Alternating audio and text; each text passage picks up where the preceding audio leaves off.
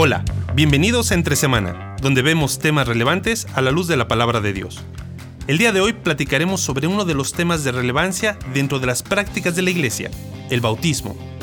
¿Qué tanto responde en nuestro contexto este tema a principios bíblicos, a posturas de la iglesia o preferencias personales? Para profundizar más en ello, acompañemos a Alex y a Marcelo en esta nueva serie de la iglesia y sus prácticas.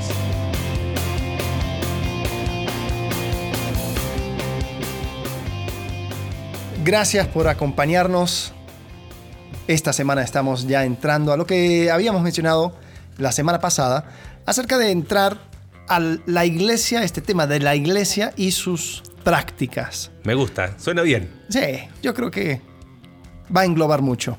Eh, y la idea es, así como dijimos, ¿no? explorar lo que son los principios, las posturas, las preferencias de la iglesia, tratar de poner a cada cosa en su lugar y poder entenderlo, ¿no? Claro. Eh, no somos los primeros cristianos que han aparecido sobre la tierra y entramos en esta gran, eh, esta gran familia que tiene sus tíos locos y tiene sus Es una costumbres familia raras. de y- muchos años, con muchos tíos lejanos, con muchos primos, pero si hemos creído en Jesús como nuestro único Salvador, pertenecemos a la familia, y sí. ¿no? Entonces, Aunque no estemos de acuerdo con todos los tíos. no, no, definitivamente. Eh, lo bueno es que aparte de eso somos todos hijos los que han creído en Jesucristo. Es- exactamente. Y eso debe ser lo que, mm, lo que nos une y el enfoque mayor. Van a haber cosas, obviamente vamos a tocar ciertos temas que tal vez van a ser tema de controversia, porque eh, quieras o no, hay cosas que la gente tiene y defiende con, con mucho vigor, podríamos decir. Pero queremos tener como el centro a la salvación, a Cristo, y entender que esto es parte del abanico de aquellos que han creído en Jesucristo, van tal vez teniendo énfasis diferente, van eh, tomando ciertos puntos, eh, le elevan tal vez la importancia eh, A- a unas cosas más que a otras. Entonces terminas con otras cosas. Pero lo que tenemos que entender es de dónde vino. Claro, quizás ¿Qué an- sucedió? antes de, de meternos en la primer, primera práctica. ¿no? que vamos a hablar hoy, eh, algo que dijiste al inicio es bueno, quizás que, que hagan las personas que nos están escuchando un, un ejercicio, ¿no? Mm. Eh, poner la palabra principio, postura y preferencia. Eh, y esas tres palabritas juntas, igual prácticas de la iglesia. Sí. O sea, un- una práctica tiene cosas que son principios bíblicos, o sea, lo hacemos porque la Biblia lo dice. Hay mucho de interpretación, entonces hay una iglesia que va a tener respecto a una práctica, una postura con sustento bíblico, más o menos, de acuerdo o no de acuerdo, y hay una iglesia que va a hacer una práctica eh, in- de una manera por una preferencia personal. La preferencia no tiene sustento bíblico, No. pero no es pecaminosa. Claro. Siempre y cuando dicen, no vaya nosotros claro. pintamos el edificio blanco y el otro lo, lo pintamos negro. Y, y Da igual. es una preferencia, Sí. ¿no?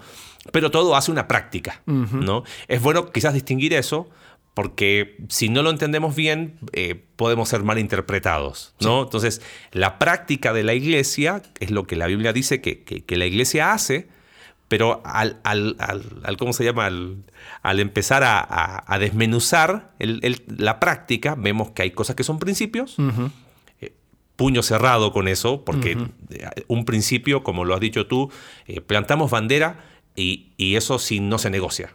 Ahí, ahí plantamos, en esa colina vamos a morir. Eh, la postura se tiene con una mano semiabierta, porque sí, s- a lo mejor ese versículo lo interpretan de una manera, lo interpretan de otro, y las preferencias son con la mano tan abierta que mientras no vaya en contra de un principio, como dijiste tú, uno pintará el local de un color y otro de otra, eh, pero de ahí a decir que lo pintamos blanco porque es el color de la salvación, Cuidado, hay iglesias que han- se, han dividido por, por el color, de la- pintura de la pared, este, y, y lo decimos porque no queremos que nos pase. Sí. Eh, y por eso este espacio responde a, a tener esas conversaciones que, que no podemos tener, ¿no? Sí. Eh, el domingo. Sí, eh, y bueno, vamos a entonces entrar en la primera práctica que lo mencionamos la semana pasada, y es, vamos por orden cronológico. Así es. Cuando uno acepta a Cristo, eh, después la próxima cosa es que se bautice. ¿no? Así es. Entonces, queremos hablar acerca del bautismo como una práctica de la iglesia, eh, entender de dónde vino, eh, cuáles son las diferentes formas en que se lleva a cabo eh, y por qué, y si hay algunas cosas que hay que aclarar en cuanto a este tema del bautismo. ¿no? Así es. ¿Cómo Eh, definirías el bautismo? Mm, Me gusta una definición que le escuché a, a mi amigo Jim. Doy, doy el crédito a quien la dijo. Es la evidencia externa de un irreversible cambio interno. Mm, Eh, si tomamos esa definición, es, una es algo externo, es mostrar afuera lo que me está pasando adentro. ok. Si lo pudiésemos definir en palabras sencillas. Eh, ahora vamos a ir la- a- a- a qué responde esta práctica. ¿Por qué, ¿Por qué bautizar? ¿Por qué era una costumbre? ¿Por, por dónde partiríamos? Bueno, tendremos que partir desde antes de Cristo, entendiendo que el bautismo es algo que precede a Cristo. Eh, tal vez las razones... Bueno, no, las razones son Juan el similares. Bautista Lo- lo- bautizaba. Juan el Bautista, correcto. No era, no era Juan el Bautista porque no era protestante, porque no era... no. No era bautista de denominación, era bautista porque bautizaba. Bautizaba. ¿Y de dónde sacó este concepto del bautismo? Eh, bueno, hay algunos que dicen que el bautizar era lo que se hacían los, eh, los que entraban a la fe judía, los prosélitos, eh, se bautizaban entendiendo que ah, nacían de nuevo, Claro. eh, ahora como judío. Entonces era una- nueva identidad. Una nueva una identificación externa. Ajá. Era una forma visible de mostrar algo que no podías demostrar porque era interno. Entonces, este, este gentil que aceptaba la fe judía, este, que se transformaba en un prosélito, era bautizado. Es interesante, uno de los teólogos ahí que ha escrito su teología sistemática dice que los, eh, las religiones griegas tomaban el bautismo como un, un acto, un rito inicial de identificación. O sea, yo creo eso, entonces me bautizo para identificarme. Eh, él, mencionaste a Juan el Bautista, eh, él predicó un mensaje, el contenido de su mensaje, ¿cuál era? Arrepentimiento. Full, ¿no? Sí. Arrepentíos porque el reino de los cielos se ha acercado. Pero ¿Cómo, cómo, cómo demuestro ese arrepentimiento? Mm. ¿Cómo, cómo digo, ah, yo creo lo que eh, dice este hombre? Iban y eran bautizados. Claro. No se le daba al bautismo un, un, un- un significado sacramental. Ese concepto de, de sacramento responde mucho a, a- a la, a la iglesia, a la religión tradicional acá en nuestro país, México, que le da, sacramento responde a, a comunicación de algo divino, así como Ajá, que pasa claro. algo mágico, ¿no? Sí. Eh, nunca tuvo esa connotación de sacramento. Mm. Si vamos al, contexto, bautismo responde a, a una identificación, ¿no? Siempre. Es- Ah, ese es el desde fundamento. antes de Cristo. Desde antes y de desde Cristo. fuera de la, si, si vamos a, si vamos a tomar lo que dijiste, desde fuera de, de la religión aún judía, Ajá. siempre tenía ese contexto. Y es interesante, algo que, que estábamos hablando, es que no, no se vuelve a definir el bautismo como algo diferente. Por lo tanto, sigue como ese acto de identificación. Eh, después, en, en- en el libro de Hechos, Te iba a tirar una decir, polémica, pero dime. solamente no, no es Dale. el tema, pero Cristo fue bautizado, Cristo fue bautizado. pero correcto. él no tenía de qué arrepentirse. Mm. Entonces, ¿por qué se bautizó? Eh, bueno, otro podcast en otro momento. Eh, y, por eso Juan el Bautista se sorprende y, Sí. y- y le dice, ¿por qué te tengo que Yo tengo que ser bautizado por ti. Pero Jesús dice, para cumplir toda justicia. Y, y- y el sentido es, de alguna manera, el, el bautismo de Jesús responde a, a una aprobación al mensaje de Juan. Es- Jesús está diciendo, hey, lo que está diciendo Juan es correcto. Sí. Y, y- y une eh, que lo que decía Juan, ¿no? Porque Juan dijo, he aquí el Cordero de Dios que quita el pecado del mundo. Entonces, eso muestra que el bautismo como tal no tenía ningún acto místico Sí. de quitar algo pecaminoso, porque Jesús fue bautizado y no tenía él nada que quitar de, de sí mismo si fue, eh, fue, fue sin pecado. Claro. ¿no?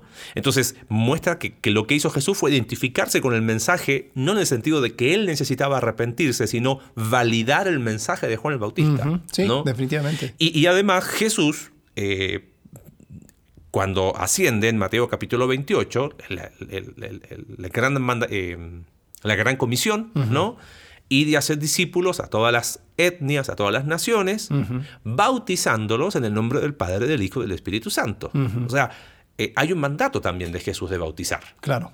Eh, entendiendo el contexto de identificación, él, él establece claramente un mandato de, ir y bautizar. Eh, el tema es, si no tenemos claro el significado de qué es bautismo, es donde podemos tomar el mandato de Jesús para redefinir bautismo. Sí, sí. Y ahí está el problema. Claro. Eh, y, creo que ahí es donde entran las distorsiones, ¿no? Eh, los primeros que fueron bautizados en el, Nuevo Testamento, en el bautismo de Cristo, eh, entendiendo que era para identificación a una vida nueva, Hechos capítulo 2, versículo 42, y perseverar en la doctrina de los apóstoles. 41, perdón. Dice, así que los que, fueron, los que recibieron su palabra fueron bautizados y se añadieron aquel día como 3.000 personas. Luego en, Hechos capítulo 8 eh, está la historia del eunuco eh, etíope y Felipe que, llega y, le, da el evangelio. Dice que en versículo 35 de Hechos 8, entonces Felipe abriendo su boca, comenzando desde esta escritura, le anunció el evangelio de Jesús. Y yendo por el camino llegaron a cierta agua y dijo el eunuco, ah, es algo que me llama la atención, este eh, obviamente era, eh, tenía conocimiento de, la, tal vez era judío, eh, porque dice que estaba leyendo Isaías. Em, y dice él, aquí hay agua que impide que yo sea bautizado. Entonces él tenía ya un concepto del bautismo, tenía un entendimiento de, para qué era, ¿no? Entonces, inmediatamente llamarlo un sacramento y decir, aquí hay algo más. No, no, no, porque eso nunca jamás había sido el, enfoque ni el propósito. Hay algunos que le dan al, bautismo un, valor de decir, sí, pero siempre que, Pedro habló en el libro de Hechos, era arrepentidos y bautícese. Pero fíjate, capítulo 2, al oír esto, dice verso 37, se compungieron de corazón y dijeron a Pedro y a los otros apóstoles, varones hermanos, ¿qué haremos? Mm. Y Pedro les dijo, arrepentidos y bautícese cada uno de vosotros en el nombre de Jesucristo para perdón de pecados. Capítulo 3, discurso de Pedro en el pórtico de Salomón, él vuelve a decir ahora a las personas que está ahí, verso 19, así que arrepentíos y convertíos para que sean borrados vuestros pecados, pero no menciona el bautismo. Hmm. O sea, capítulo 2 lo menciona, capítulo 3 no lo menciona. Es casi como que el bautismo es un resultado obvio y lógico de una creencia. Totalmente. Si yo creo, me identifico con, ¿no? Si yo creo en las posturas políticas de algún partido, me identifico con ese partido. Me, me inscribo en ese partido. Aunque uso, los colores de ese partido. Totalmente. todo, lo que, lo que te, te, identifique con, al respecto. Si vale la. No es la analogía, pero si me identifico con, con, con un club deportivo, voy a buscar evidencias externas que muestren esa identificación. Me compraré la camiseta del equipo, publicaré en mis redes sociales, etc. ¿Por qué aclaramos esto? Porque se le ha dado al bautismo una con... se ha caído de alguno de los dos lados del caballo. Se le ha dado una connotación casi mística, donde que, como que si fuese una, una forma en que Dios comunica algo místico, ¿no? Y, y, a veces ciertas tradiciones eh, cristianas le han dado una connotación un poquito de ese lado. Bueno, y por otro, por otro lado, es como que bautismo, ah, como el bautismo nos salva. Si te quieres bautizar o no te quieres bautizar, da lo mismo. Ya, da, igual. Y, no era tan así. Ajá, sí, sí, sí, sí. Bueno, yendo de eh, mayor a menor, em, primero, ¿es necesario el bautismo para la salvación? Mm, no es necesario, pero diría es inseparable. Ok. Eh, porque si digo no es necesario, nos caemos de un extremo. Eh, no es necesario para la salvación.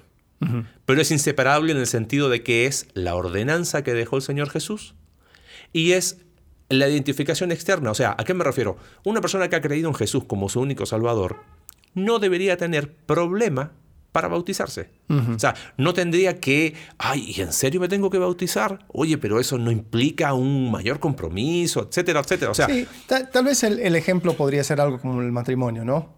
Eh, ¿Me puedo casar sin presentar a mi mujer como mi esposa?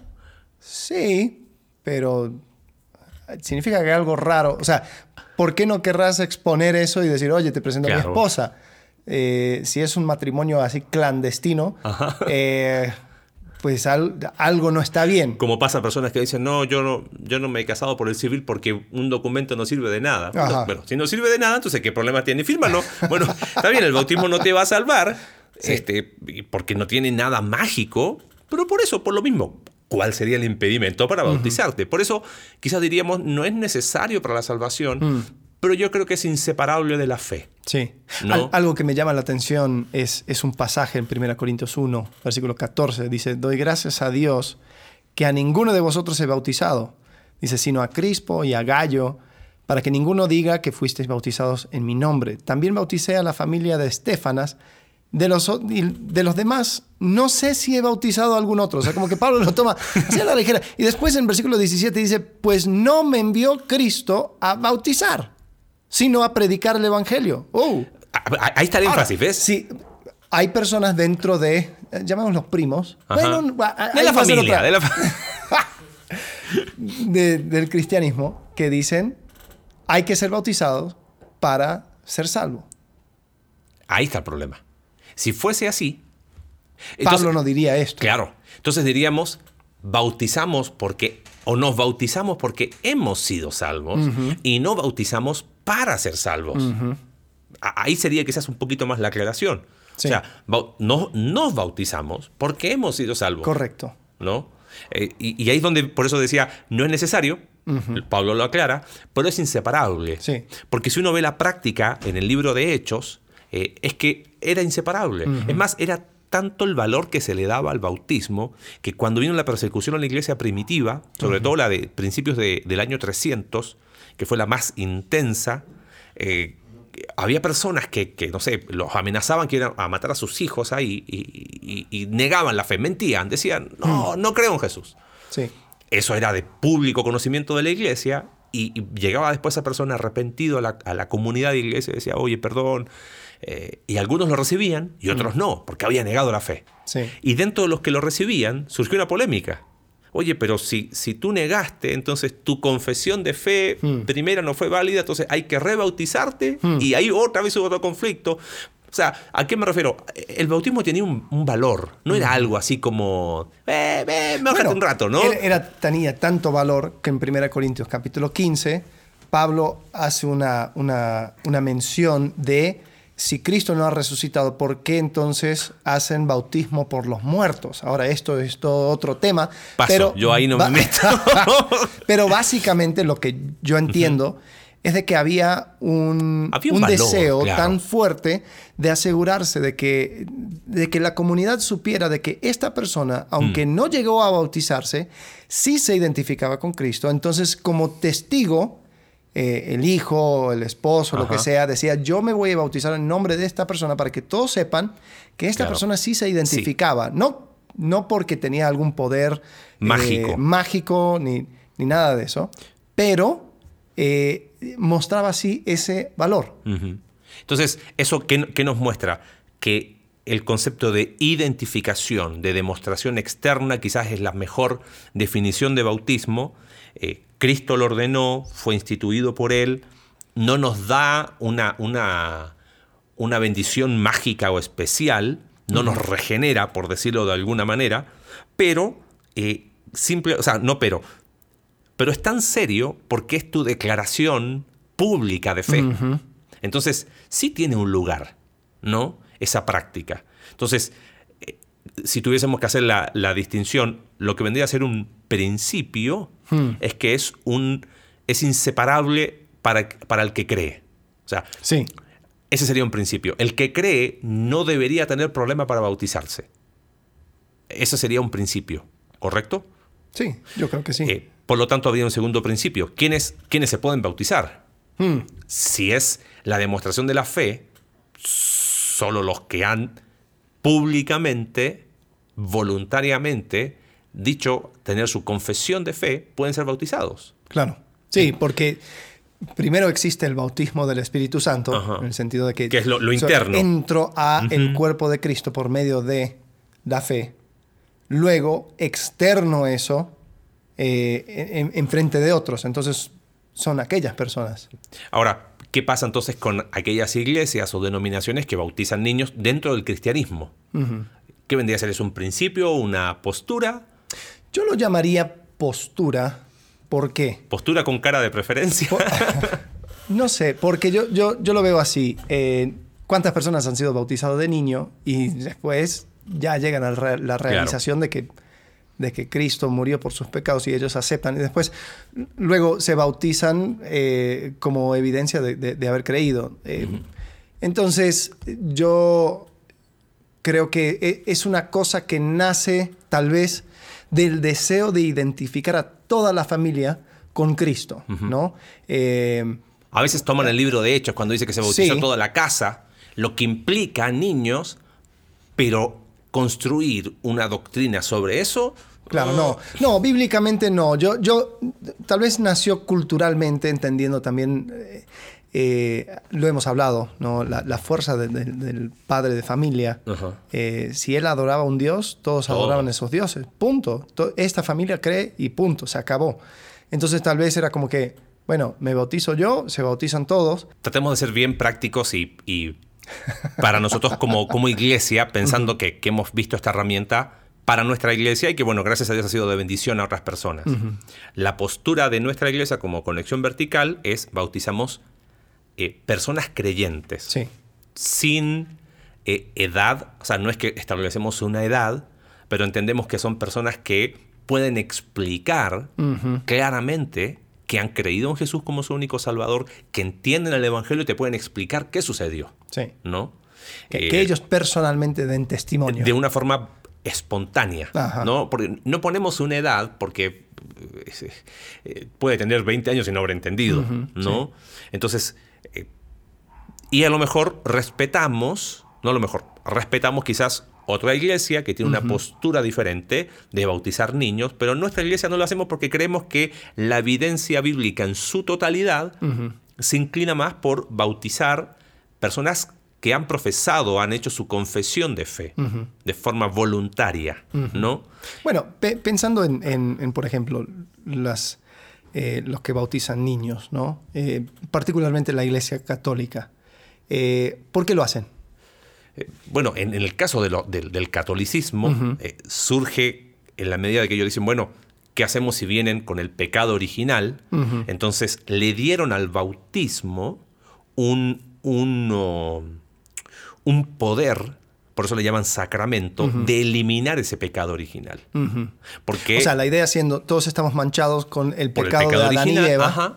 Entonces, cuando le bautizo, ahí apenas es, ¿qué? ¿Inocente? Está, claro, pero, pero viene manchado. Viene manchado. Entonces, para que no vaya al, al limbo, al limbo, al limbus, eh, se se bautizaban para eliminar la mancha original. O sea, se le daba al bautismo un, un valor que no debía.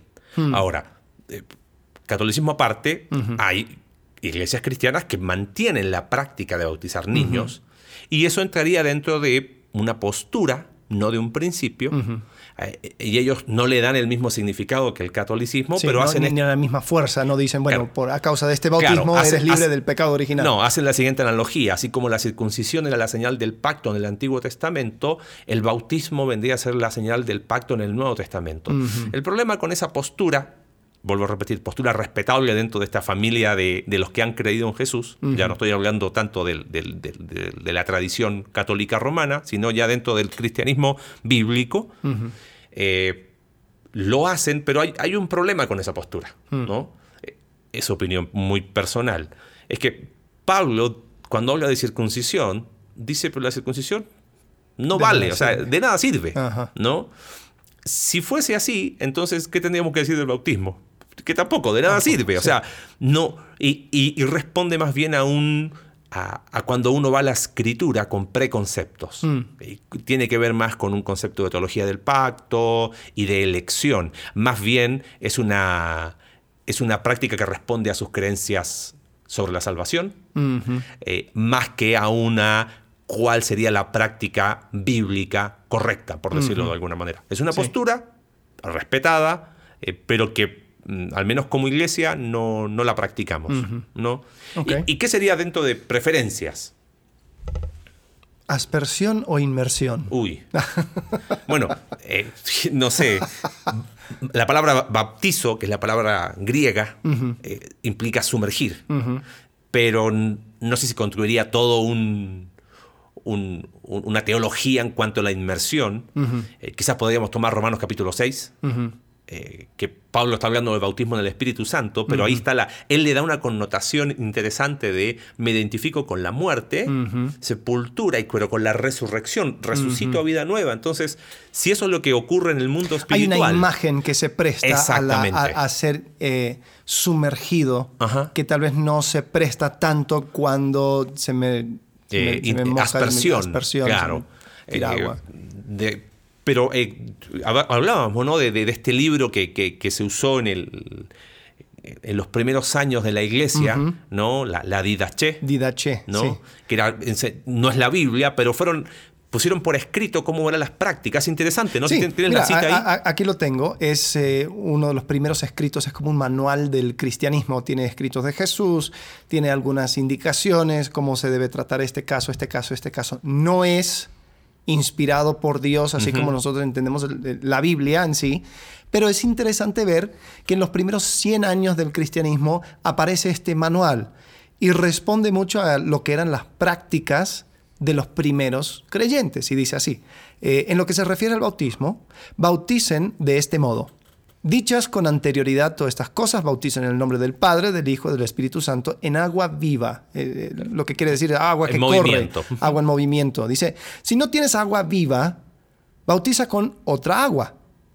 Si no puedes con agua fría, hazlo con caliente. Entonces van dando un montón de diferentes opciones, eh, seguro respondiendo a la realidad de muchos de los creyentes en, en, diferentes lados. ¿no? Dice, si no tienes ni una ni otra, o sea, agua fría ni caliente, Dice, derrama agua tres veces sobre la cabeza, en el nombre del Padre y del Hijo y del Espíritu Santo.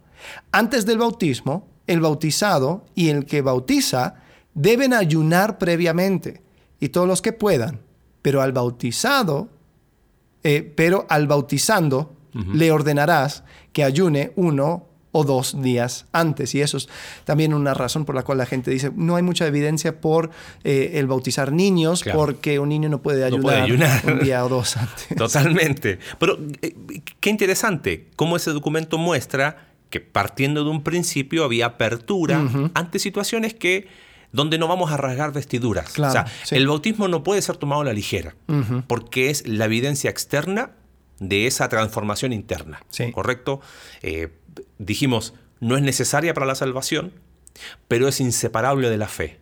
O sea, el que cree, no hay razón para que no se bautice. Mm. O sea, si se niega a bautizar, eh, algo, hace ruido ahí. Sí, es un foco amarillo.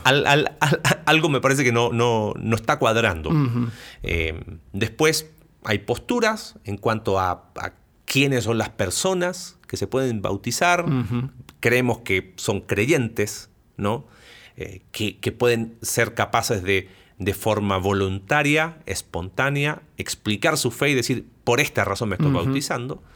Y después en la forma, idealmente inmersión por el significado, por el trasfondo teológico, por el, significado de la palabra bautizo, eh, por, por, Romanos capítulo 6.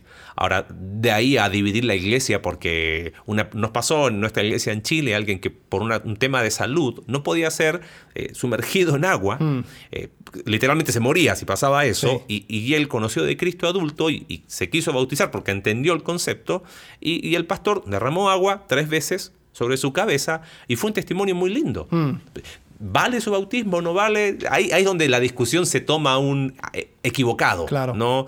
Hay iglesias, por ejemplo, que, que dan unas túnicas blancas para bautizar. Mm. Y, es una práctica. Sí, sí. Y yo creo que todo debe de responder al espíritu de ese mandamiento, en el sentido de identifíquense de manera pública eh, y si, logramos hacer eso, yo creo que vamos a estar siguiendo ese mandamiento, ¿no? Sea cual sea la situación particular, ¿no? Así que... Así que bueno, Esperemos haber eh, derramado un poco de luz en esta situación. si no te has bautizado, eh, comunícate, con nosotros, por favor, con alguien del equipo de liderazgo. Este, espero que esa sea la conclusión sí.